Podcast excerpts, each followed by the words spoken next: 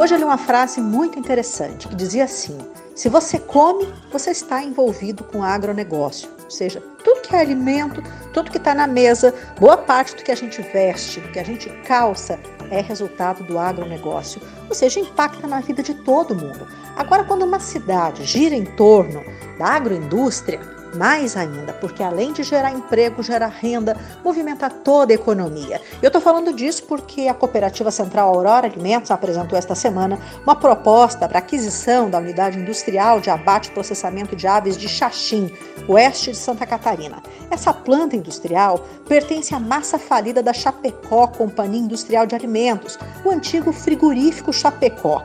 A planta industrial estava arrendada para Aurora desde 2012 de, de acordo com informações divulgadas pela Aurora, a proposta foi entregue aí para o juízo de falências da comarca de Chapecó e nas próximas semanas deve sair o resultado aí. A Aurora foi a única empresa a apresentar proposta na compra, para compra, né, dentro do prazo estabelecido pela Justiça. O que, que significa isso? Na época que o frigorífico Chapecó faliu, toda uma cidade sofreu por conta disso, até a Aurora ir lá e fazer o arrendamento desta empresa. Agora, a compra significa para o trabalhador e para toda a economia da cidade, até do estado, vou dizer assim, um impacto muito grande. Significa a garantia de que uma empresa de sucesso, que uma empresa saudável financeiramente, vai seguir adiante. Isso significa mais produção de frango, frango para exportação, inclusive.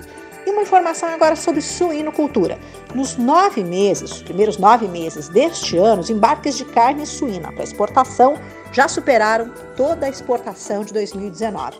O levantamento foi feito pela Associação Brasileira de Proteína Animal, a BPA, que mostrou aí que as exportações brasileiras de carne suína ultrapassaram as 764 mil toneladas nestes nove primeiros meses do ano de 2020, que já supera em 42% o total embarcado durante todo o ano de 2019. O saldo acumulado em 2020 supera, inclusive, as exportações totais do ano passado. E o destino a gente já vem falando aqui seguidamente, a China. Né? A China é a maior compradora de carne suína brasileira, aumentou a importação em 133%, seguido aí de Hong Kong, Singapura e Vietnã. Para ter uma ideia, só o Vietnã aumentou a importação de carne suína em 205%, ou seja, boa parte da carne consumida na Ásia está vindo mesmo do Brasil.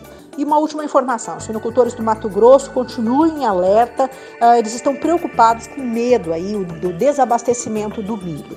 A, a preocupação é grande, porque nunca houve tanta venda antecipada de grão como aconteceu esse ano.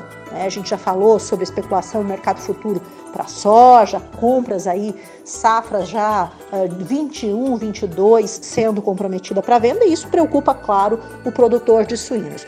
Ah, é que o grão, o milho, junto com o farelo de soja, representa pelo menos 70% do custo de produção. E o custo de produção de aves e suínos esse ano cresceu muito em função do aumento do preço dessas commodities agrícolas. Preocupação no Mato Grosso também em função das usinas de etanol que estão produzindo álcool a partir do milho. Essa é uma competição que a gente já comentou aqui, uma competição complicada. Quanto mais as indústrias processam milho para fazer combustível, mais esse milho vai faltar aí na produção de aves e suínos. Mato Grosso é o maior produtor de milho do país, mas os produtores alegam aí tem um número de que quase 90% do que foi colhido já está vendido em mercado futuro. Preocupação para o produtor com o custo de produção lá em cima. A lucratividade está boa, mas o custo também está alto.